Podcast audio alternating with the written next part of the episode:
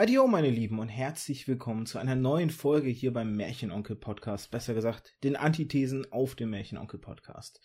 Ihr wisst ja, das Ganze hat einen gewissen Hintergrund, warum ich das hier mache. Es ist nicht nur ein Herzensprojekt von mir, eine kleine Leidenschaft, die darauf Fuß fasst, dass ich ja, Geschichten allen möglichen Medien konsumiere, sondern dass ich eben auch eine These für mich aufgestellt habe irgendwann. Eine eine gute Geschichte macht jedes Medium qualitativ besser. Das ist immer sehr einfach gesagt, muss aber irgendwie natürlich auch hier und da mal überprüft werden. Wobei ähm, das nicht alleine der Grund ist. Manchmal geht es auch nur darum, über coole Themen mit coolen Gästen und Gästinnen zu sprechen. Heute ist es irgendwie von beidem etwas, denn das Thema ist schon sehr ungewöhnlich. Doch bevor wir dazu kommen, möchte ich erstmal meinen heutigen Gast begrüßen. Hallo André. Ups, da bin ich schon. Hallo. Grüß dich. genau, es soll nämlich heute darum gehen, ähm, Gewalt als Stilmittel, ob das in Narration funktionieren kann. Und es hat einen gewissen Grund, warum ich dich in der Hinsicht genau gefragt habe. Nicht nur, weil ihr in eurem Podcast ähm, zu dir als Person vielleicht erstmal ähm, André Peschke, du bist äh, seit 20 Jahren jetzt sage ich mehr oder weniger mit Videospielen hast du was am Hut. Ähm, warst unter anderem Chefredakteur bzw. Videochefredakteur bei der GameStar, hattest deine eigene Zeitschrift mit Krawall und machst jetzt einen Podcast rund um Videospiele. Ähm, The Pod, früher auf ein Bier. Und du hast eine gewisse Affinität zu gewaltvollen Videospielen, sage ich mal, oder? Ich bekenne in regelmäßigen Abständen immer schamlos, dass ich äh, Gewaltdarstellungen in Videospielen nicht abgeneigt bin, ja. es gibt auch drei sehr schöne Folgen, die ihr zu dem Thema gemacht habt, ähm, die ich so ein bisschen in der Vorbereitung mir nochmal alle angehört habe. Meine erste Frage wäre an der Stelle, wenn man jetzt mal so überlegt, Videospiele, welche Stilmittel die verwenden, ich persönlich habe ja auch schon mal Folgen zu der Thema, zu dem, zu der Fragestellung gemacht, wissen Videospiele überhaupt, wie sie ihre Geschichten erzählen sollen? Und jetzt wäre meine Frage erstmal an dich, kennst du Videospiele oder kennst du Szenen aus Videospielen, wo du sagen würdest, hier wurde Gewalt als Stilmittel verwendet, oder würdest du eher sagen, das ist noch quasi nie vorgekommen oder zu wenig vorgekommen? Kommt ja immer ein bisschen drauf an, worauf wir schauen. Also Gewalt als Stilmittel kann ja einmal auf einer ästhetischen Ebene passieren, also visuell. Ne? Und da passiert es natürlich ständig. Es gibt ja Spiele, die sogar sehr frappierende Ge Gewaltspitzen als ästhetisches Mittel benutzen. Mad World ist zum Beispiel ein sehr einfach lesbares Beispiel. Ne? Das ist ein Spiel, das ist in Schwarz-Weiß-Optik und hat aber riesige rote Blutfontänen ne? und hat auch absurde, völlig übertriebene Gewaltdarstellungen. Und da ist es halt so ein ästhetisches äh, Stilmittel. Und man sieht dann quasi einfach nur diese unglaublichen Farbkontraste und ähnliches. Und dann, was, worauf du raus willst, ist, glaube ich, eher die Gewalt als ein erzählendes Stilmittel. Also das heißt, wird die Gewalt nicht nur vielleicht eingesetzt, um irgendeinen Schockeffekt oder sonst was auszulösen, sondern will die Gewalt irgendetwas aussagen oder will sie irgendeine Geschichte erzählen.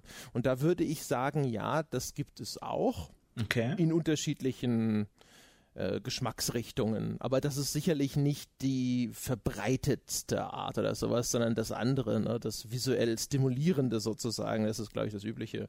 Also ein Beispiel für sowas Erzählerisches ist jetzt, nehmen wir mal Bioshock. In Bioshock hast du ja ein ganzes äh, Schreckenskabinett an äh, nominell Wahnsinnigen, die dann aber alle irgendwo wie so Serienmörder in, in ihrer Umgebung irgendwelche Zeugnisse ihrer Gräueltaten zu, zur Schau stellen. Ne? Der wahnsinnige äh, Doktor, bei dem irgendwo aufgeschnittene Leichen rumhängen, der wa wahnsinnige Künstler, der aus Körpern und Ähnlichem irgendwelche Kunstwerke schafft. Und da wird das natürlich zur Illustration dieser Figur und der besonderen Gestalt dieses Wahnsinns benutzt, zum Beispiel. Ne? Das soll ja auch diese Figuren dann so in gewisser Weise charakterisieren, beziehungsweise ihre Charakterisierung oder ihren Archetypus unterstreichen. Und dann gibt es noch den noch selteneren Fall, wo ein Spiel tatsächlich irgendwie ein bisschen was ausdrücken möchte. Ne? Und da würde ich halt sowas in, in, ins äh, Rennen schicken wie Spec Ops The Line, bei dem es ja eine relativ bekannte Szene gibt. Äh, das ist, das ist ein Kriegsspiel. Das spielt, glaube ich, nominell in, ich glaube, in Dubai. Ich glaube, es ist Dubai. Könnte auch Abu Dhabi oder sowas sein. Auf jeden Fall äh, äh irgendwo so Mittlerer Osten, Wüste, es ist Krieg Ähm, das Ganze orientiert sich so ein bisschen an Heart of Darkness, ne, also dem Werk, das Apocalypse Now zugrunde liegt. Und ähm, es möchte eigentlich dir demonstrieren, dass Krieg keine schöne Angelegenheit ist und dass du im Krieg auch auf der Seite der angeblich Guten äh, schreckliche Dinge tust. Ja. Und das macht es manchmal und dann zeigt es dir auch sehr deutlich, was du angerichtet hast. Und da würde ich sagen, ist dann Gewalt ein Stilmittel, das auch eine Botschaft vermitteln möchte. Ist es denn so, dass die Entwicklung von Videospielen sich da vielleicht noch ein bisschen scheut davor? Ich meine, es gibt immer mal wieder Spiele, die sich so ein bisschen ähm, gerade so in diesem Segment, sage ich mal, wir wollen Antikriegsspiel sein oder wir wollen zeigen, dass Videospiele oder Gewalt nicht nur schön ist, darstellen, aber auch jetzt, wo du sagst, zum Beispiel mit dem Spec Ops The Line, worauf du, glaube ich, jetzt anspielst, ist die Phosphor-Szene, oder? Unter anderem. Okay. Es gibt ja verschiedene Szenen in, in Spec Ops, die, äh, die sich so lesen lassen. Gut, aber es gibt so ein paar, die natürlich auch so im, irgendwie eine größere Verbreitung gefunden haben. Dazu zählen ja hauptsächlich die Phosphor-Szene und die Szene, wo du dieses ähm, Achievement kriegst, wenn du eben nicht in die Meute schießt. Mhm. Und bei der Phosphor-Szene hast du ja so ein bisschen das Problem, dass dir ja keine Wahl gelassen wird. Da finde ich die andere Szene schon besser, weil du natürlich so irgendwo auch konditioniert bist als Spieler zu sagen, okay, an der Stelle soll ich wohl halt irgendwie die Meute umschießen, die mir den Weg versperrt und kommst vielleicht gar nicht darauf, dass ein Schuss in die Luft auch die NPCs, die dir den Weg blockieren, ähm, davonrennen lässt. Und hier ist dir so indirekt eine Wahl gelassen und dadurch finde ich, wird diese Steam-Mitte auch stärker, weil du dann konfrontiert wirst du bist so abgestumpft oder du bist so konditioniert, dass du über Alternativen gar nicht nachdenkst. Das wird dir in der Phosphor-Szene ja gar nicht groß überlassen. Da, da musst du das machen, um im Spiel weiterzukommen. Und ich finde, dann hat hier die Gewalt als die Mitte auch ein, also sie hat natürlich immer noch einen Wirkungsgrad, aber ich könnte mir vorstellen, dass die Wirkung kleiner ist, weil man sie ja von sich schieben kann, die Verantwortung. Man kann sagen, ich konnte ja nicht anders. Das Spiel hat mich ja gar nicht anders gelassen. Oder siehst du das anders? Nee, das ist, also das ist korrekt. Aber unsere, unsere Ausgangsfrage war ja nur, gibt's das? Mhm. Und die Antwort ist, ja, das gibt's. Und jetzt ist die nachgelagerte Frage, die du aufmachst, wie ist es umgesetzt? Und ist es eine Umsetzung, die vielleicht auch die Besonderheiten des Mediums tatsächlich zu schätzen weiß oder zu nutzen weiß? Also die Interaktivität. Und da würde ich dir recht geben. Ich habe bei der Phosphor-Szene auch selber immer ein bisschen kritisiert, dass sie ihre Wirkung dadurch verliert und dass die eigentlich viel bessere und stärkere Szene in Spec Ops diejenige ist, wo du Gewaltverzicht eigentlich üben musst. Ne? Aber äh, das weiß ich nicht, das ist am Rande zumindest unseres heutigen Themengebietes. Dieses, denn da geht es ja gerade darum, eine, eine, eben keine Gewalt auszuüben, obwohl ich als Spieler quasi automatisch denke, das ist das, was das Spiel von mir fordert. Ja, ja, da hast du sicherlich recht, dass das jetzt eher dann natürlich in den Bereich geht, keine Gewalt als wirklich Gewalt. Ähm, dann vielleicht anders gefragt. Ich habe ja eben schon erwähnt, ich habe mir eure alten Folgen nochmal angehört, um so ein bisschen auch mich vorzubereiten und unter anderem in der Runde 70 von euch Gewaltdebatte als Farce mit Wolfgang Walk gab es ja eben auch zum Beispiel diesen Aspekt, ähm, dass Wolfgang meinte, dass das Player Subject als irgendwie Abstraktionsavatar genutzt werden kann. Es kann Dinge, die moralisch nicht akzeptiert sind und dadurch kann ich sie ja auch ausführen. Wenn wir jetzt aber sagen, Gewalt soll irgendwie vielleicht auch als Stilmittel für die Narration genutzt werden, wo ich jetzt ja auch so ein bisschen wieder, wieder bei dem Gedanken bin, auch, ne, wenn ich dann dieses Abstraktionsavatar habe, kann ich ja das von mir weisen. Das heißt, die Narration hat doch gar nicht so eine richtige Chance, an mich ranzukommen. Oder muss ich mir das zum Beispiel so ein bisschen wie bei GTA 5 mit der Folterszene vorstellen, wo ich ja auch irgendwie, ich habe zwar dieses, dieses einerseits Abstraktion, Abstraktionsavatar mit den drei Charakteren, die jetzt da die Folterszene durch exorzieren, sehe das aber im Kontrast dazu, dass ich als Spieler ja eigentlich in der Welt von GT5 äh, meistens nicht wirklich besser bin, wenn ich da rasant mit dem Auto durch die Meute fahre, weil ich irgendwie schnell zum nächsten Checkpoint möchte oder dergleichen. Okay, das ist viel Holz. Mal gucken, wie wir das jetzt auseinanderdröseln. Also grundsätzlich, ich, ich weiß nicht, wie sehr ich da mit dem Modell von Wolfgang per se arbeiten möchte. Ich würde Wolfgang in jedem Falle zustimmen. Ich glaube, dass die Aussage da drin steckt, dass ähm, man, wenn man ein Computerspiel spielt, ist man sich im Klaren, dass das jetzt eine virtuelle Welt ist und äh, inwieweit in dieser virtuellen Welt noch Regeln Gültigkeit haben, die bei uns in der realen Welt gelten, das ist sozusagen von Fall zu Fall unterschiedlich. Also das mhm. durch das Spiel bestimmt.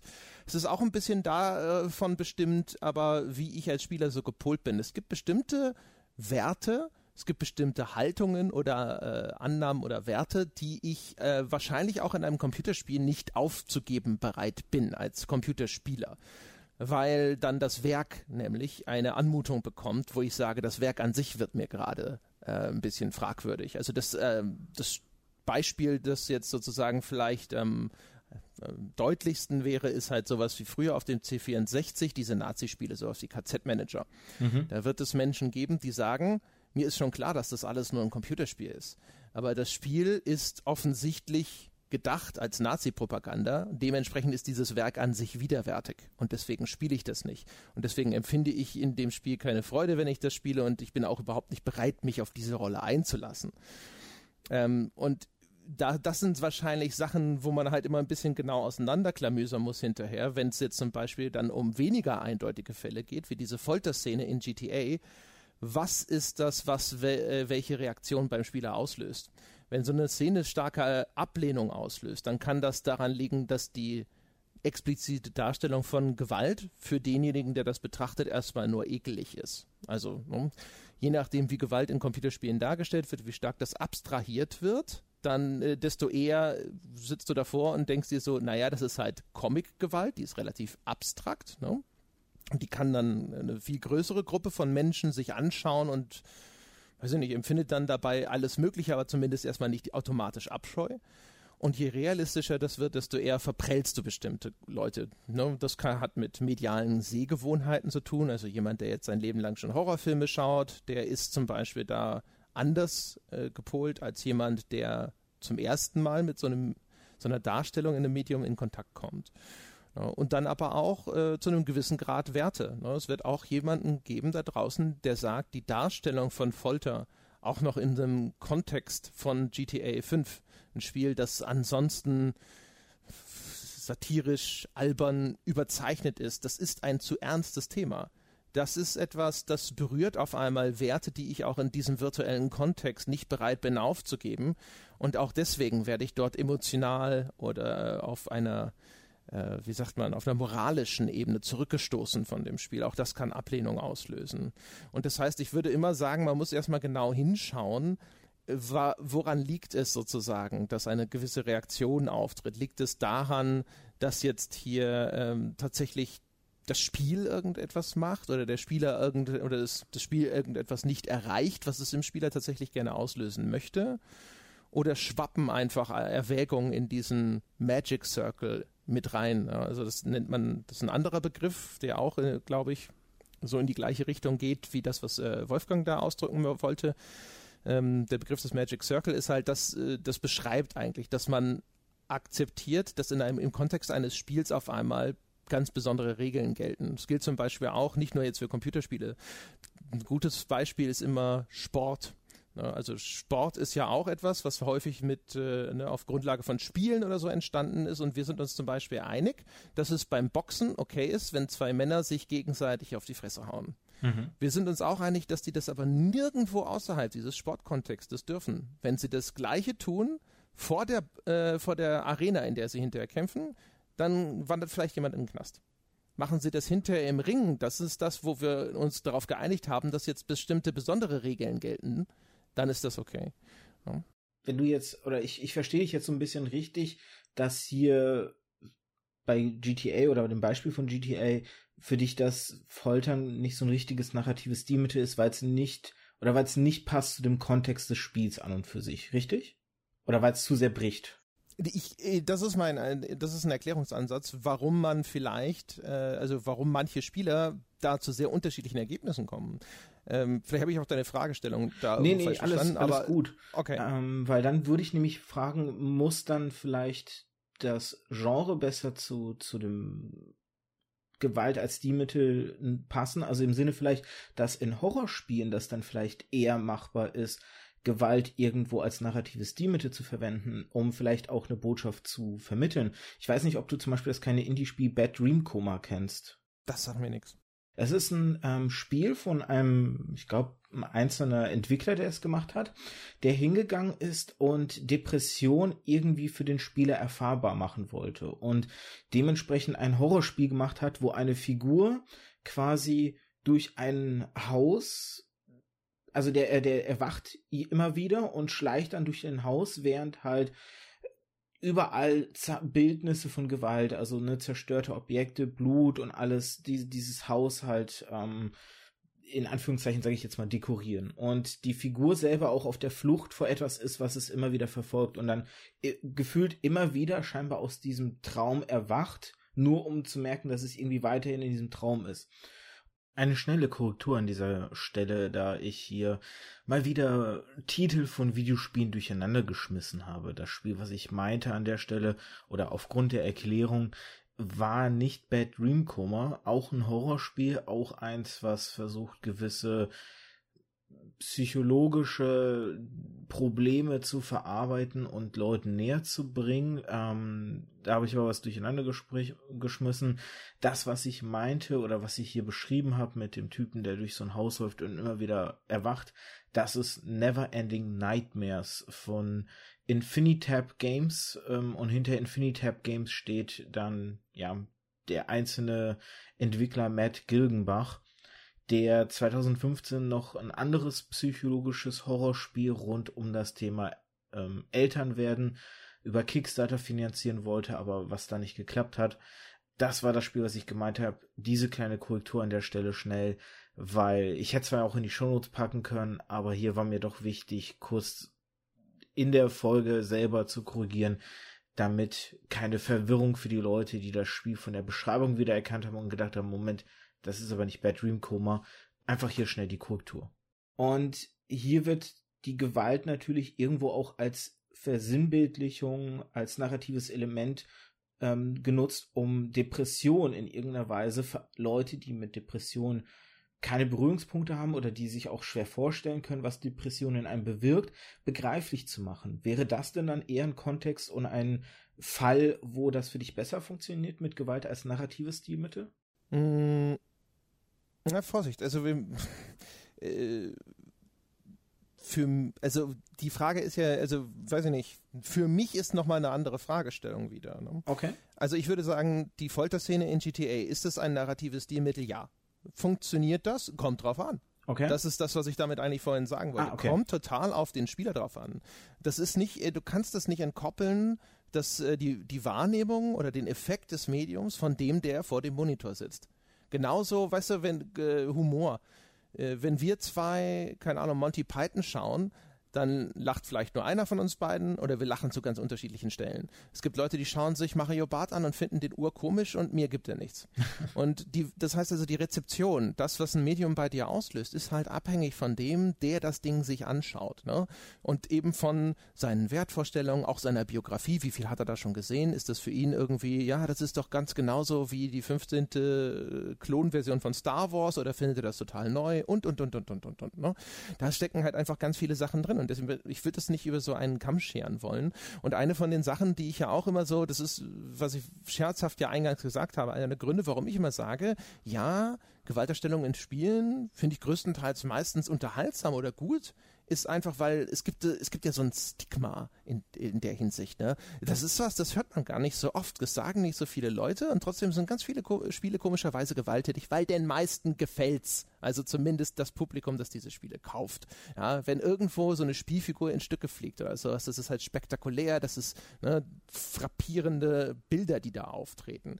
Und der Grund, warum es ein bisschen stigmatisiert ist, ist, weil dieser Kurzschluss existiert, so, oh, wenn man Gewalt in einem Spiel toll findet, das ist ja irgendwie krank. Und das ist das, was ich vorhin herzuleiten versucht habe, ist halt Bullshit.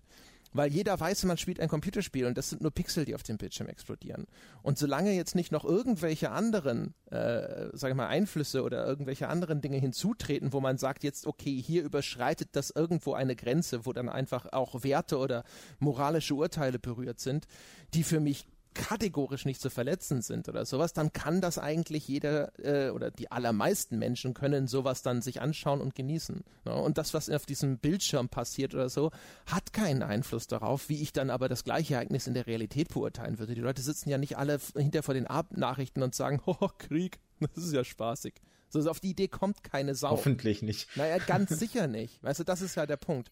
Wer das denkt, hat einfach ein grundsätzliches Missverständnis, ja, hm. davon, wie Medien funktionieren. Und die, die, die Tatsache, dass unsere Welt nicht schon vor 30 Jahren ja, in Flammen aufgegangen ist, belegt, dass Medien diese Wirkung in diesem Umfang nicht haben können. Heißt nicht, dass man sich nicht jetzt, äh, dass man sich zurücklehnen sollte und sowas wie Medienwirkungsforschung einstellen sollte.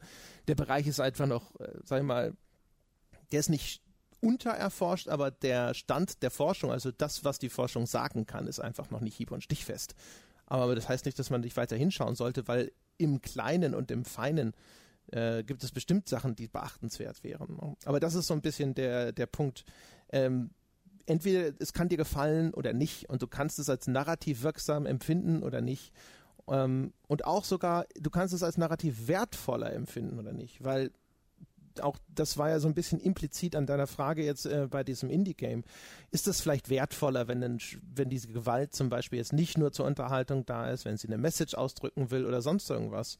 Und ich würde auch da erstmal ein großes Fragezeichen dran setzen, wenn wir daraus irgendwie eine Hierarchie auf einmal machen wollen. Ich würde halt sagen, dem einen gefällt das eine besser und dem anderen das andere. Ne? Aber ob es deswegen besser ist, weiß ich nicht eine Wertigkeit wollte ich da gar nicht groß implizieren. Es ging mir eher um ein besser funktionieren. Ich glaube, dass ich da vielleicht ein bisschen von der Denkweise zu sehr an, an Filme oder Bücher auch gekoppelt bin, weil es ist ja so, ähm, gerade beim Film, nehmen wir jetzt einen Film, weil da ist es ein schönes Beispiel. Es gibt diesen äh, Kanal Every, ähm, Every Frame a Painting, der leider nicht fortgeführt wird, den ich mir sehr oft angeschaut habe, um Filmtechniken zu verstehen. Stilmittel, die sie verwenden, Techniken, die sie verwenden, ähm, um auf visueller Ebene die Botschaft der Geschichte auch zu tragen. Und das sind ja Mittel, die eine gewisse Reproduzierbarkeit haben. Das heißt, ne, wenn du, weiß ich nicht, einsetzt, wie Formen genutzt werden, dann kannst du einen, einen gewissen Effekt beim Zuschauer oder bei der Zuschauerin äh, hervorrufen. Und vielleicht dachte ich ihm in diesem Kontext, dass wenn du Gewalt in einem gewissen, nach einem gewissen Schema benutzt, dass es nicht zu 100% bei jedem die gleiche Wirkung hat, aber eine gewisse Reproduzierbarkeit kriegt, um eben als solches narratives Stilmittel eingesetzt werden zu können. Weil das ist ja irgendwo auch eine Grundvoraussetzung, dass du davon, wenn du es einsetzen möchtest, dass du davon ausgehen kannst oder solltest, dass das, was du bewirken möchtest, bei einem Großteil deiner, deiner Spielerschaft auch gelingt. Weil sonst hast du so einen willkürlichen Effekt bei dem einen klappt bei dem anderen nicht. Und da bin ich ganz bei dir da hast du dann natürlich, du kennst nicht jeden Background jedes einzelnen Spielers und Spielerin, um perfekt auf die Person zugeschnitten Gewalt als Stilmittel zu nutzen. Aber ich dachte, irgendwo muss es ja eine gewisse Reproduzierbarkeit als Stilmittel geben, damit es überhaupt funktionieren kann. Die Reproduzierbarkeit wird immer steigen mit dem Grad der Eindeutigkeit. Ne? Ich würde sagen, sobald du anfängst, auf eher einer symbolhaften oder äh, subtilen Ebene zu arbeiten, weiß ich gar nicht, ob das deine Reproduzierbarkeit nicht sogar senkt. Also mal jetzt, es gibt ja, gerade im Film gibt es ja zig Beispiele. Das Haus in Kevin allein zu Haus ist fast komplett in Weihnachtsfarben, also grün und rot dekoriert. Mhm. Ist es bislang jemandem aufgefallen? Und wenn ja oder nicht, ne, hat das tatsächlich das Ansehen dieses Films in irgendeiner Form beeinflusst? Und auch da, selbst, selbst wenn das äh, der Fall wäre, ist es sicherlich kulturell und nochmal ein bisschen unterschiedlich, weil vielleicht, gut, das bei, weiß ich nicht, ob Grün und Rot jetzt, das wird vielleicht auch bei uns zum Beispiel gelten, aber vielleicht in Ländern, wo Weihnachten gar nicht so ein großer Feiertag ist und so weiter, ja. fun funktioniert der Film dort genauso. Also auch selbst da wirst du immer an die Grenze kommen, ähm, wo der, der Betrachter und wer er ist und wo er herkommt, eine Rolle spielt. Und du kannst das natürlich, ne? du kannst das ausweiten. Aber der eigentliche Punkt, worauf ich raus wollte, ist halt, wissen wir überhaupt, ne? dass das einen Effekt hat? Ich bin sicher, der, ich glaube, John Hughes hat den Film gemacht, der wird sich gedacht haben, das ist ja spitze, ne? das ist mega clever. Und äh, aber die, ist das etwas, das wirklich einen Effekt hat, oder ist das etwas, was dann hinterher Cinephile auf ihren YouTube-Kanälen sezieren und total begeistert sind? Äh, weil man freut sich ja auch zum Beispiel, wenn man feine Details dann bemerkt und wenn man derjenige ist, der dann sagen kann, schau mal, ist dir schon mal aufgefallen, das und alles oh. kann es denn auch sein, oh, da muss ich an ein Zitat von Sebastian aus eurer Unterhaltung in Folge 135 denken, ähm, wo er meinte, Gewalt ist ein billiges und effektives Mittel, das vielleicht auch gar nicht groß der Versuch vonstatten geht, Gewalt als die Mittel zu verwenden, weil den Nutzen, den es hat, auf einer anderen Ebene eher interessant ist für, für Spieleentwickler zum Beispiel eben die ästhetische Ebene, die du schon angesprochen hast. Da wird dann eher das Ganze als ästhetisch genommen, weil vielleicht auch als zu schwierig empfunden wird, es für irgendeine Narration zu nutzen. Also es ist ja auch schwierig. Also man muss äh, bei Computerspielen ja auch immer ein bisschen bedenken, was passiert denn hinterher tatsächlich in dem Computerspiel, also in der eigentlichen aktiven Spielhandlung. Die meisten Computerspiele sind ja darauf gepolt, dass sie dem Spieler eine Aufgabe stellen, die es zu überwinden gibt. Äh, dementsprechend ist es meistens, das Motiv ist Konflikt irgendeiner Art. Und in heutigen Computerspielen ist immer noch sehr häufig die Konfliktbewältigung erschießen und erschlagen. Und äh, Wenn du dann auf einmal aber einen, eine, jetzt, wenn du jetzt an, möchtest, mit dieser Gewalt einen bestimmten Ausdruck herstellen möchtest oder sowas, ist es halt schwierig. Ne? Also erstens ist sie allgegenwärtig. Die Spiele sind manchmal 20 bis 60 oder noch viel mehr Stunden lang. Das heißt also, wenn ich in Witcher 3 äh, nach 60 Stunden lang irgendwelchen Banditen den Kopf abschlage, dann hat das wahrscheinlich äh, gegen Ende des Spiels schon seit 40 Stunden seine Wirkung verloren. Ne? Mhm. Das äh, ist ja so ein Ding, da findet einfach dann so eine Gewöhnung statt. Ähm, das es schwierig. Dann ist das zweite Ding äh, natürlich, wenn du dann jetzt zum Beispiel in deiner Geschichte Gewalt reflektieren willst, äh, dann sie aber im Spiel so bedeutungslos ausgeübt wird, dann entsteht ein Bruch. Ne? Das ist das, was man so als ludonarrative Dissonanz immer wieder beschreibt. So wie in das gängige Beispiel ist Uncharted, wo Nathan Drake eigentlich so ein ganz netter hemdsärmeliger, lustiger Typ ist und dann aber ständig Leute umbringt. Und das passt einfach gar nicht zusammen. Ne? Oder Tomb Raider. Ja, Tomb Raider, da gibt es tausende Beispiele. Ja. Und das ist inzwischen äh, auch etwas, das ist einfach akzeptiert. Ne? Das ist eine Konvention, die der Spieler inzwischen akzeptiert und einfach übersieht, dass das häufig gar nicht so richtig zusammenpasst. Würde diese Figur das tun oder nicht? Ähm, dann wird Gewalt ja auch noch eingesetzt, weil sie auch noch häufig einen funktionalen Zweck hat, der weder eine ästhetische noch eine narrative Begründung hat, sondern weil sie als Trefferanzeige sehr nützlich ist. Wenn irgendwo Blut spritzt, dann weiß ich, ich habe diesen Gegner getroffen. Und dann muss das Spiel nicht auf irgendeine andere Art und Weise kenntlich machen, dass hier ein Treffer erfolgt ist was aber für das, das Spielen häufig einfach notwendig ist. Ne? Ich muss wissen, dass ich getroffen habe, weil das für mich auf einem Monitor mit diesen 3D-Welten und der Perspektive, die ich als Spieler einnehme, häufig einfach nicht eindeutig ist. Das heißt also, es gibt halt einfach ganz viele unterschiedliche Gründe erstens, warum das überhaupt eingesetzt wird. Und der simpelste, diese Treffer-Feedback-Geschichte, das kann dazu führen, dass auf Seiten des Entwicklers ansonsten auch gar keine Absicht besteht, mit Gewalt irgendwas groß zu machen. Das ist einfach eine praktikable Entscheidung. Und dann gibt es einfach andere Faktoren, die auch äh, es wirklich einfach de facto sehr viel schwieriger machen, in Spielen das äh, in irgendeiner Form gesteuert zu reflektieren. Die sind ja auch dynamisch also wenn du dein Spiel nicht unglaublich linear machen willst, hast du häufig zum, innerhalb einer gewissen Bandbreite keinen Einfluss mehr, was der Spieler zu einem bestimmten Zeitpunkt sieht ne? und wie es, äh, wie, wie er es sieht, aus welcher Perspektive er es sieht.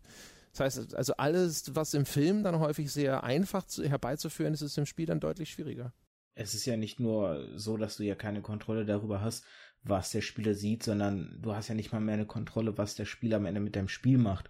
Das hattet ihr ja auch damals in der Folge so schön angesprochen anhand des Beispiels vom Teabagging oder halt äh, der der Perversion von Spielen wie etwa Sims zum Beispiel, wo ja an und für sich keine Gewalt im eigentlichen Sinne angedacht ist und trotzdem Spieler oder du das immer wieder ich muss gestehen, dass natürlich, ich glaube, das hat jeder mit Sims einmal gemacht, jemanden in den Pool zu schicken und die Leiter rauszunehmen, um einfach mal zu gucken, wie das aussieht oder auszuprobieren, auf welchen abstruse Art und Weisen kann ich alles mein Sims um die Ecke bringen, was ja auch ähm, eine Skurrilität für sich ist. Klar, jetzt nicht ganz zum Thema passend, aber ähm, das hat mich da auch, als ich es erwähnt habe, einfach auch nicht ganz losgelassen, weil das findet sich ja in, in vielen Varianten. Es gibt ja auch wirklich ähm, Leute, die zum Beispiel beim eben erwähnten Tomb Raider, da kannst du ja auch auf vielfältigste Art und Weise sterben. Es gibt Leute, die sogar austesten, wo kann ich, wie kann ich alles sterben, um die Animation sich auch anzuschauen. Vielleicht auch wieder aus so einer gewissen Ästhetik dann heraus. Hm, weiß es nicht. Ich persönlich. Oder Neugier.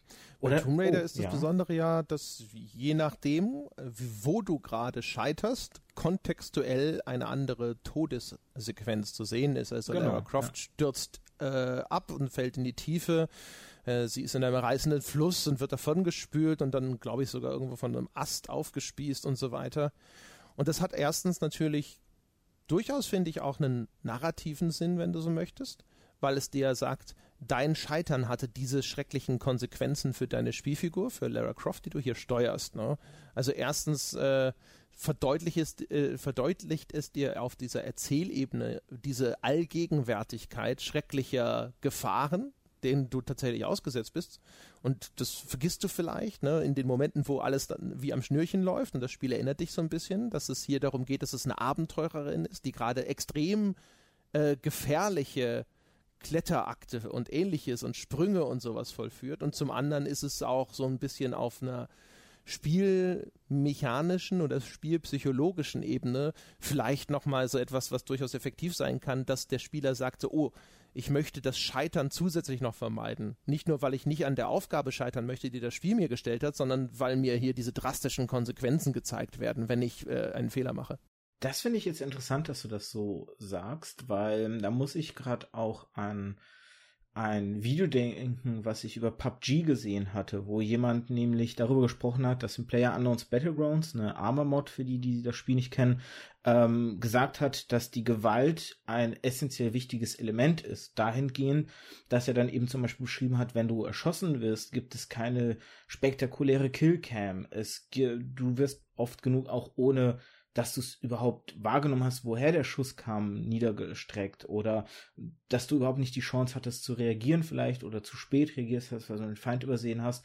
Und hinterher wirst du auch ähm, in, ein, in das Menü wieder gesteckt, hast höchstwahrscheinlich nie die Chance, jemals, also ist natürlich ein bisschen übertrieben, aber jemals wieder auf diesen Spieler zu treffen. Und es hat eine gewisse Endgültigkeit, die damit mit äh, herkommt, was wiederum dann eine gewisse vielleicht nicht Gewalt, weil da wäre auch wieder die Frage, wie man wie man dann das Wort definiert, aber einen gewissen psychischen Druck mit sich bringt, weil du dann mehr Respekt vielleicht davor hast, zum Beispiel ein Haus zu betreten, viel vorsichtiger bist, weil du diese Endgültigkeit auf die Art und Weise, wie das in PUBG inszeniert wird, deutlicher vor Augen hast, als jetzt zum Beispiel beim Spiel, wo es dann einfach ist, der Charakter kippt um, schwarzer Bildschirm, Game Over und du lädst vom nächsten Checkpoint wieder. Das ist zumindest eine mögliche Lesart, ne? Also die Beweggründe werden andere sein. Ich glaube, das ist eine Mechanik, die prosoziales Spielen fördern soll, weil man festgestellt hat, diese Killcams, die führen dazu, dass Leute denken, boah, das ist die Drecksau, den erwische ich. Ne? Und dann spielen sie nicht mehr äh, vernünftig kooperativ bei Teamspielen zum Beispiel oder sie hm. beleidigen den Spieler hinterher auf den Kommunikationskanälen, die ihnen zur Verfügung stehen, der sie da erwischt hat. Und deswegen hat man sich häufig entschlossen, das inzwischen wegzulassen. Deswegen, es gab mal einen Vortrag von einem der Overwatch-Entwickler, dass sie sich entschlossen haben, ich weiß nicht, ob das heute noch so ist, aber zum damaligen Zeitpunkt diese sogenannte Kill-Death-Ratio zurückzufahren. Also die Anzeige, wie oft du gestorben und wie oft du, äh, wie viele Leute du abgeschossen hast weil sehr viele Leute nur noch auf diese Metrik geschaut haben. Und statt im Team zu spielen, haben sie nur noch versucht, möglichst wenig zu sterben und möglichst viele Leute abzuschießen, weil das so eine Prestige-Statistik ist, mit der man angeben konnte. Und aus den Gründen, glaube ich, ist diese Killcam zurückgefallen. Aber was, wo ich dir zustimmen würde, ist, was so eine Meta-Erzählung angeht, also Dinge, die nicht explizit vom Spiel tatsächlich dir in irgendeiner Form erzählt werden, in einer Cutscene oder über Text, sondern jetzt Geschichten, die quasi in deinem Kopf äh, entstehen durch die Beobachtung des Spielgeschehens. Und da kann man schon sagen, dass bei sowas wie einem Battle Royale oder den vergleichbaren Spielmodi in anderen Spielen es natürlich dann eine, die Anmutung einer größeren Endgültigkeit hat, wenn du nicht einfach respawnst, also einfach die, ne, wenige Sekunden Versatz und dann bist du in der gleichen Spielpartie wieder mit dabei, sondern diese Runde zum Beispiel ist für dich endgültig beendet ne, und du musst raus und in ein komplett neues Spiel. Es gibt ja auch Ansätze, wo Spiele versucht haben, den Spieler auf einen einzigen Spielversuch festzulegen. Das sind natürlich dann alles nur so kleine Indie-Spiel-Experimente, äh, aber äh, die sich dann häufig auch technisch sehr leicht austricksen lassen. Aber nominell gibt es eben diese Spiele, die dann sagen, du hast einen Versuch Und danach lässt sich dieses Spiel nicht mehr starten. Ja, das gibt ihm eine, eine, eine andere Form von Wertigkeit, weil es nicht so diese Belanglosigkeit hat von äh, Speichern, Laden und dann probiere ich es halt nochmal. Oder was ich zum Beispiel bei, ähm, ah, jetzt ist mir der, der, der Titel, ähm, wo der, wo der DLC Before the Storm war. Jetzt hilf mir mal kurz. Ich komme auf den Titel, spiel's gerade nicht. Oh Gott mit der Zeitreisefunktion, wo du dann immer die Zeit zurückgedreht hast. Äh, äh, also Zeitreise, denke ich, denke immer automatisch an sowas wie Prince of Persia, aber das wirst du nicht meinen, weil das ist zu alt. Nee, ich meine da ähm, mit irgendwie zwei Mädels, die dann äh, eine Freundschaft aufbauen und dann äh, veränderst du Dinge in der Vergangenheit. Ach, Life is Strange. Danke, oh Gott, voll den Titel-Blackout. In Life is Strange war es ja auch völlig belanglos, wofür du dich entschieden hast, weil du konntest immer zurückspulen, konntest die Alternative ausprobieren und dann überlegen, was gefällt dir mehr? Und die hatten deine Entscheidung, die wurde suggeriert, du hast Entscheidungen, die eine gewisse Wichtigkeit und Wertigkeit haben, hatten sie aber am Endeffekt gar nicht, weil diese Funktion letztendlich dieses Element ausgehebelt hat, weil deine Entscheidungsgewalt belanglos wurde. Anders als zum Beispiel ähm, Until Dawn, wo ich so ein bisschen schon eher das Gefühl hatte, dass meine Entscheidungen, natürlich nicht alle, auch wenn das Spiel dir das sehr gerne suggeriert, dass die kleinsten Entscheidungen irgendwie eine Relevanz haben, aber wo meine Entscheidungen eine gewisse Wertigkeit und Wichtigkeit hatten, weil ja theoretisch jeder der Charaktere, der sieben, ich glaube sieben oder acht Charaktere, im Laufe der Geschichte sterben konnten, wenn ich eine fehlerhafte Entscheidung mache oder wenn ich in gewissen Gameplay-Elementen auch nicht schnell genug reagiert habe. Ich denke da an die eine äh, Quicktime-Event-Strecke, wo du irgendwie, wo das eine Mädel entführt wird und du musst mit dem Jungen hinterher und wenn du irgendwie, glaube ich, nur ein Quicktime äh, nicht schaffst, dann ist das ihr Tod an der Stelle. So, du musst alle schaffen, damit sie dann in der Story weiterhin äh, lebendig bleibt. Wo das Ganze eine andere Wertigkeit bekommen hat, was natürlich auch wieder in diesem ganzen Horrorszenario war, wo ich die Gewalt auch eher irgendwo als, als storytechnisches Element gesehen habe, weil natürlich auch Unfälle passieren konnten. Es ging nicht nur darum, töten und oder getötet werden, sondern ne, du hattest eine gewisse gewisse Angst davor, dass deinen Charakteren auch Gewalt angetan wird. Zumindest erging es mir so in dem Fall. Until Dawn ist aber auch eines dieser Spiele, wo die Leute sehr gerne einfach mal ausprobiert haben, wie die Leute sterben. Kann ich mir gut vorstellen. Da wollte man diese Sequenzen sehen. ähm, ich glaube, das, und das ist ja auch, ich glaube, das ist sogar vielleicht eher der Kernunterschied. Also bei Life is Strange, ja, dein, du kannst halt rumprobieren und schauen, welcher Ausgang, welche Entscheidungskonsequenz gefällt dir vielleicht besser. In einem gewissen Umfang, wobei ich weiß gar nicht mal. Es gibt ja zum Beispiel, muss mal ein bisschen aufpassen, dass wir nicht spoilern. Es gibt eine Stelle, da ist eine Figur, die ist irgendwo gerade schon in so einer emotionalen Notlage und dann möchtest du die irgendwie ähm, besänftigen. Und da musst du ja vorher Informationen gesammelt haben, um die richtigen Antworten zu finden. Da weiß ich ja aus dem FF gar nicht mehr, ob das Spiel dich das tatsächlich in dem Fall auch durchprobieren lässt oder ob die richtigen Antworten dir vielleicht gar nicht zur Verfügung gestellt werden. Nee, in dem ähm, Moment kannst du zumindest nicht mehr die Zeit zurückspulen. Mhm. Das wird genau in der Szene wird dir diese Fähigkeit weggenommen, um wahrscheinlich genau wieder diese Wertigkeit herzustellen, die mit der Fähigkeit sonst einfach nicht vorhanden wäre. Ja, und vielleicht aber auch, ne, um genau dieser Szene und dieser Situation ein zusätzliches Gewicht zu verleihen. Ne? Ausgerechnet da fehlt dir diese ansonsten so mächtige Funktion. Ja. Ich würde aber sagen, in jedem Falle sind deine Entscheidungen ja trotzdem äh, für dich gewichtig, weil du bestimmst in diesem Falle den Fortgang der Handlung, den du dir vorstellst. Ne? Also äh, außer sie läuft in eine Sackgasse rein, aber das passiert ja nicht so häufig. Und da kannst du halt aussuchen. Und in dem anderen Fall ist es dann eher ja so, das bekommt sicherlich ein zusätzliches Gewicht dadurch, dass du halt nicht einfach rumprobieren kannst, bis es so ist, wie es dir passt. Ähm, ist aber auch natürlich etwas, was ähm, durchaus so ein, hm, ich weiß gar nicht so recht, das ist ja Unsicherheit, die dann dabei besteht. Ne? Den, die Konsequenzen sind für dich in den Spielen in sehr vielen Fällen nur sehr vage abschätzbar und auch äh, auf eine Weise nicht abschätzbar, die dann nicht irgendwie als realistisch gelten kann. Also du wählst in Spielen eine Antwort aus und diese Antwort ist gerne mal verkürzt äh, oder die ist auf eine Art und Weise formuliert, die vielleicht gar nicht so eindeutig ist. Und dann bist, kommt auf einmal ein Ergebnis raus, mit dem bist du unzufrieden. Nicht, weil du die Folgen deines Handelns falsch abgeschätzt hast, sondern weil du das, was das Spiel dir an Informationen gegeben hat, durchaus ohne dein eigenes Verschulden einfach falsch gelesen hast. Es gibt ja zig äh, Spiele zum Beispiel, wo das dann sehr deutlich ist. L.A. Noir zum Beispiel, wo du ständig irgendwann eine Antwort auswählst, die ja auch noch unterteilt sind in gemäßigt und aggressive Antworten und ähnliches, also so anklagend oder eher neutral oder eher positiv. Und dieser, dieser äh, Poliz Polizist, den du da spielst, ist halt auf einmal voll das Arschloch. Und es ist so da, hey, Moment, wir wollten nicht Arschloch sein in dieser Szene. Was ist denn hier passiert? Ne? Und das, das ist halt einfach dann, also Spiele, die sich in diesen Bereich begeben, müssen dann schon äh, sehr gut vermitteln, was das tatsächlich ist, was ich da auslöse. Und das misslingt ihnen häufig.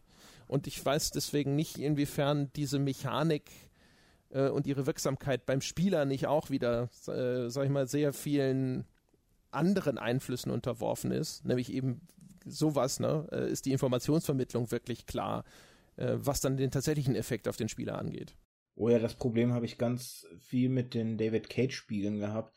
Ähm, wie jetzt zum Beispiel, ich weiß noch bei Heavy Rain, da fand ich immer die, diese Auswahlmöglichkeiten, die dann rumwaberten um dich herum, total nichtssagend, so dass es mir total schwer fiel, irgendwie zu entscheiden, ja, was, was nehme ich denn jetzt? Was entspricht der Antwort oder der, der, des Gedankengangs, den ich gerne hätte? Und oft war es auch so, ähm, aber nicht nur in, in den Spielen, äh, mir fallen jetzt nur gerade ad hoc keine anderen Beispiele ein, aber es gab auch eben, oder ganz viel bei den Telltale-Spielen. Da hatte ich auch so den Fall, dass ich eine Antwort ausgewählt habe, weil ich eine gewisse Reaktion dahinter vermutete, so wie sie aufgebaut war. Und dann kam plötzlich was ganz anderes, wo ich so dachte, ey, Moment mal, das, das ist aber nicht das, was ich gerade wollte oder, oder kommunizieren wollte. Was dann natürlich auch wieder ein, ein Problem ist. Und ähm, ich frage mich, ob man das wirklich insofern besser hinkriegt, weil entweder müsstest du dann wirklich ganz lange detaillierte Antwortmöglichkeiten haben, die dann eben in so einem Spiel wie Heavy Rain oder auch ähm, in, in solchen Spielen wie die Telltale spielen ganz schwer funktionieren, weil du hast dann kriegst ja auch immer dieses begrenzte Zeitfenster, in dem du reagieren sollst. Hast du nicht die Zeit, weiß ich nicht, vier Antworten, a fünf Zeilen äh, durchzulesen, um zu entscheiden, was ist jetzt die Antwort, die für mich am besten funktioniert oder passt.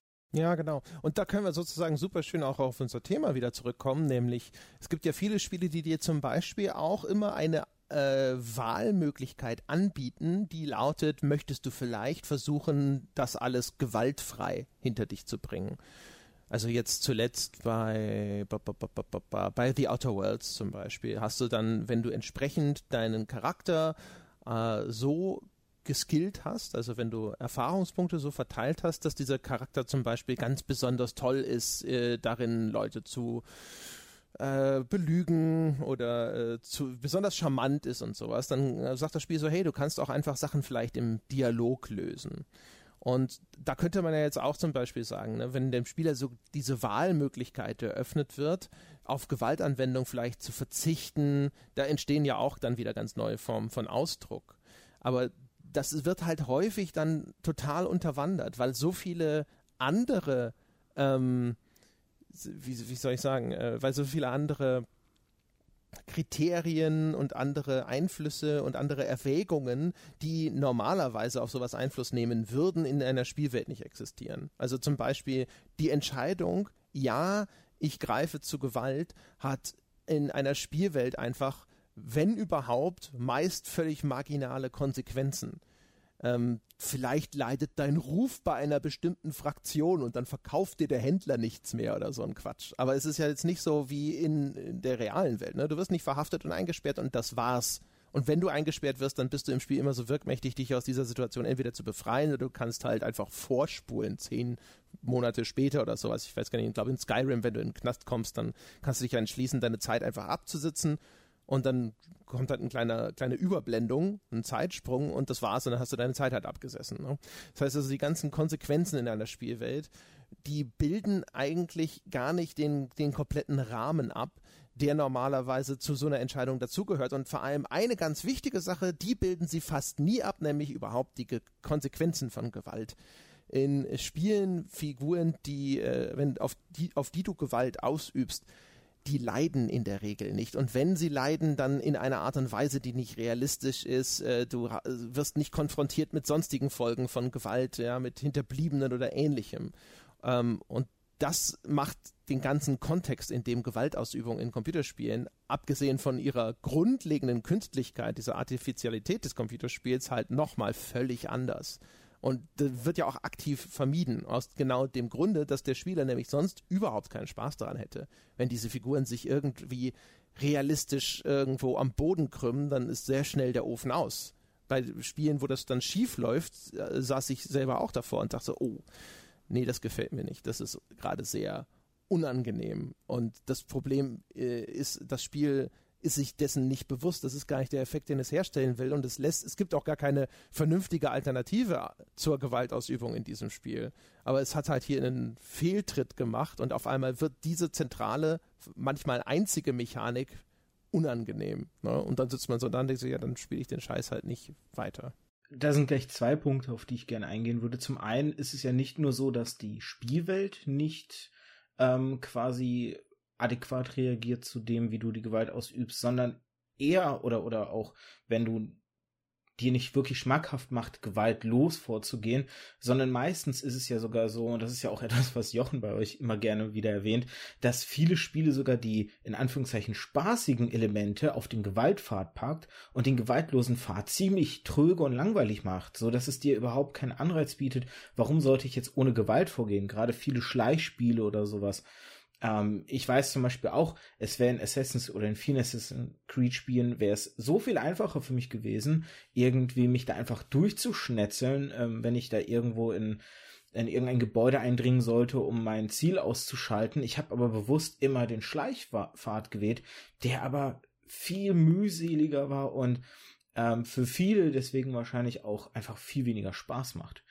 Und der nächste Punkt wäre, überhaupt genau das. Spiele müssen Spaß machen und dass dieser, diese Grundhaltung ja existiert, blockiert ja so ein bisschen auch diesen Gedanken, ähm, Gewalt als Stilmittel vielleicht zu verwenden, weil Gewalt dann eben auch unangenehme Dinge ansprechen muss. Und es ist ja immer noch so eine Grundhaltung von vielen, nee, in meinem Spiel will ich das nicht, äh, ich will einfach nur entspannen, chillen und Spaß haben weswegen wahrscheinlich auch vielleicht Gewalt immer so einen gewissen ästhetischen Faktor hat, weil es dann eben übertrieben oder Comic-Grafik äh, oder comichaft, so darauf wollte ich hinaus, ist.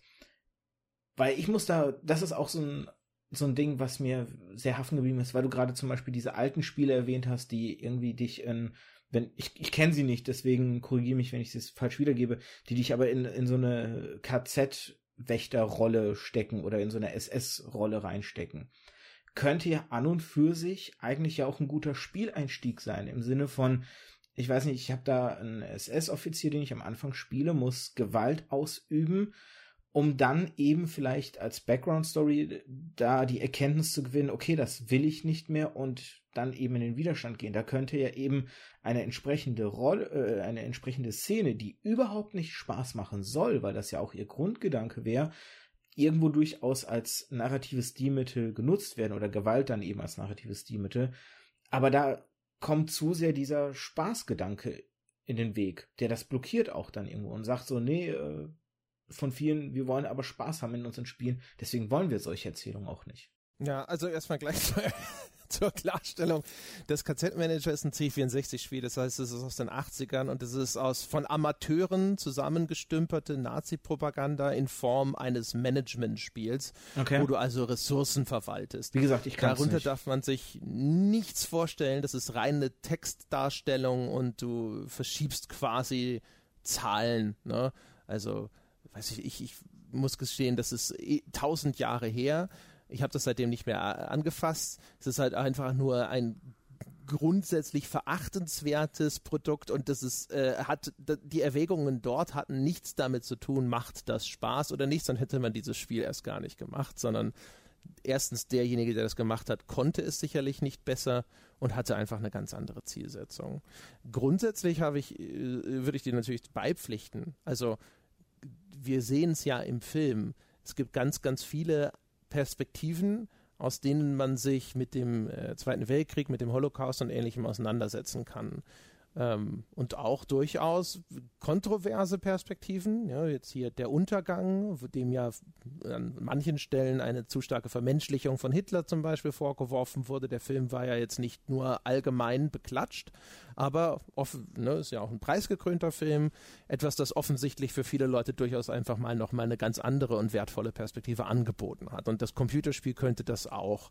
Das Computerspiel muss halt natürlich aber aufgrund seiner Dynamik da viel mehr noch aufpassen als der Film, weil, wie du schon gesagt hast, Spieler finden dann immer Möglichkeiten, mit diesen Dingen umzugehen auf eine Art und Weise, die vom Hersteller so nicht vorgesehen oder vorhergesehen ist. Und dann können ganz äh, schreckliche Dinge passieren, wenn das dann in, äh, in seiner Rahmung, also in dem, in dem Szenario, in dem es stattfindet, wenn es dann um den Zweiten Weltkrieg oder gar um die Judenvernichtung ginge. Ne? Deswegen macht das auch keiner. Weil, also außer bei Spielen, die unfassbar linear sind, die ersten Spiele, die sich so ein bisschen an Thematiken wie diese rantrauen, sowas wie das Attentat 1942, da geht es auch eher um die kulturellen Folgen des Heydrich-Attentats ähm, und das ist mega linear. Da kannst du als Spieler keinen Schabernack machen. Ne?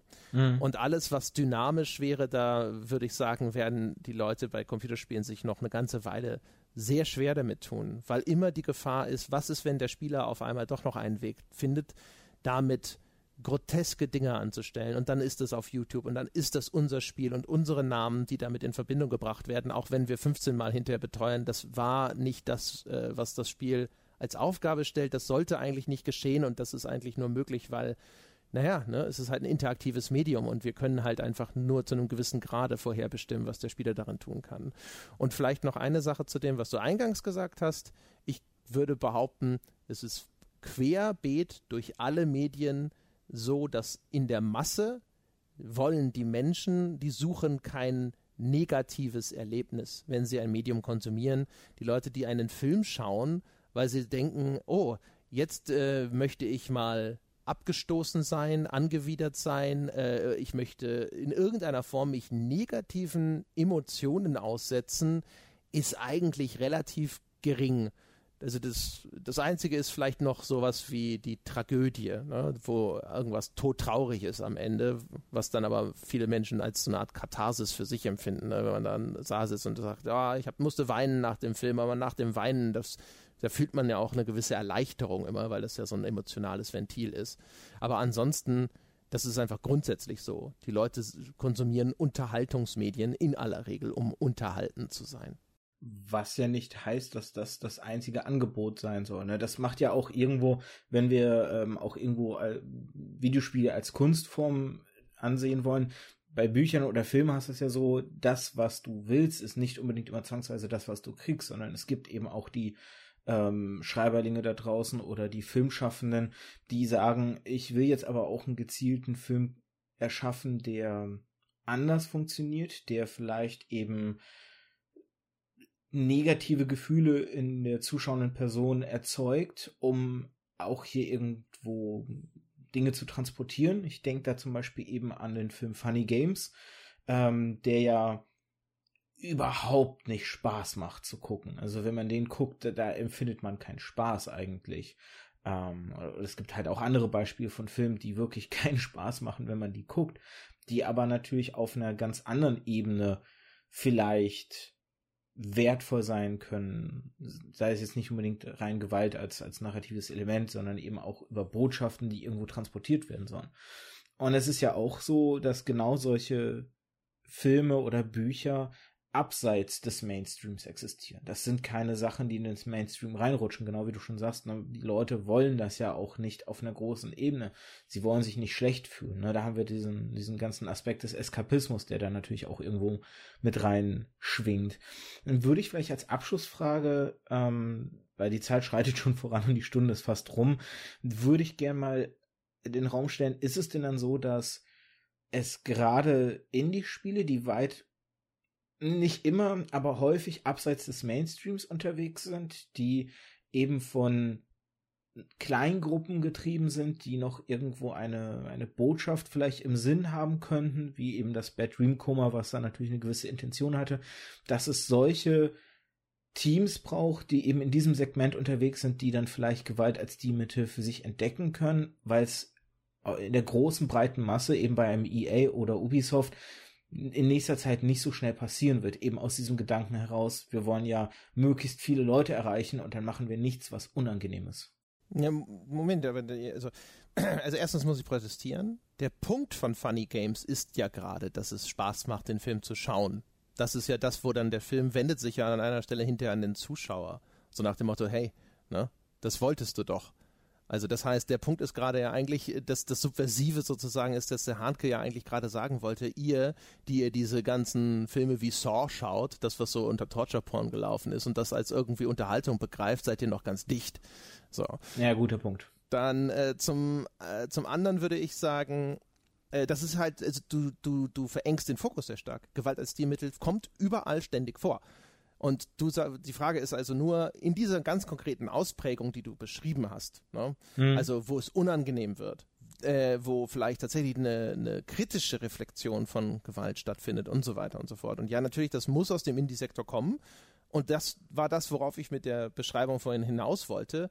Warum muss das aus dem Indie-Sektor kommen? Weil die allermeisten Leute sich dem nicht aussetzen wollen. Ja, und das müssen sie ja auch nicht. Keiner muss einen Film schauen oder ein Spiel spielen, um zu begreifen, dass Gewalt scheiße ist. Das wissen wir alle. Wir sind ja nicht dumm. Ne? Und äh, das heißt also, sowas ist halt einfach in der Regel, das ist die Frage, was ist denn da tatsächlich der, der konkrete künstlerische Ausdruck, was ist denn die Botschaft darüber hinaus?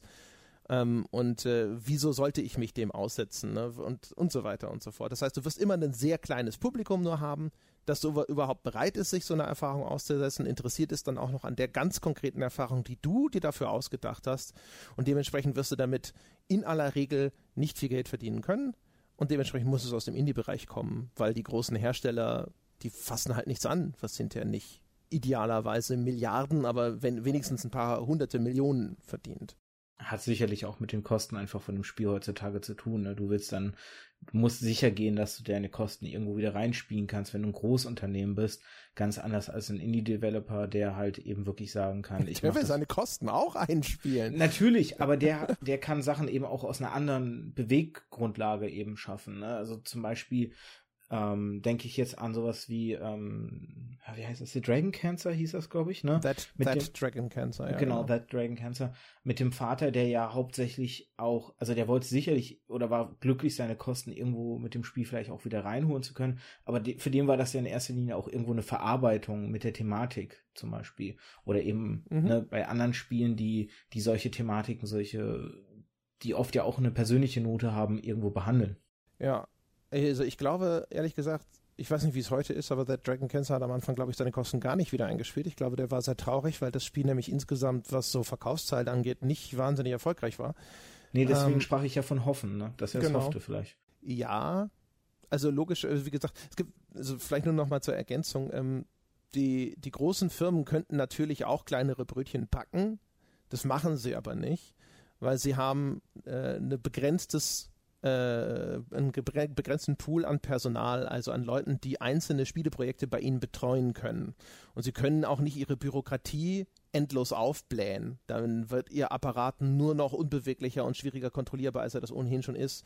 Und das heißt also, wenn Sie jetzt, keine Ahnung, jetzt bei Electronic Arts sitzen, von mir aus äh, zehn Produzenten, die sich um alle Spieleprojekte kümmern, die Electronic Arts gerade am Laufen hat oder sowas und jeder betreut ein Projekt, das ist jetzt rein fiktiv, ähm, dann gibt es halt zehn Spiele zu jedem Zeitpunkt bei Electronic Arts und dann muss jedes dieser zehn Spiele maximal viel Gewinn abwerfen. Und deswegen äh, befassen die sich halt hinterher gar nicht mehr mit kleineren Spielen, weil die belegen dann einen dieser zehn Plätze und auf dem Platz könnte dann ja auch was sitzen, das eben auch wieder ver zumindest verspricht, hunderte Millionen umzusetzen. Mhm. Für einen Indie-Entwickler ist die ganze Rechnung ganz anders, der will seine Kohle auch wieder einspielen, aber für den ist es genau deswegen häufig gut, eine Nische zu besetzen, ungewöhnlich zu sein oder vielleicht einfach diese Dinge zu tun, die Menschen wie du und ich dann immer fordern. Das, weißt du, wir sitzen hier und sind so die mega Hardcore-Gamer und sagen, hey, wir haben schon alles irgendwie fünfmal gesehen, bringe uns was Neues, ne? Trau dich was Medium Computerspiel,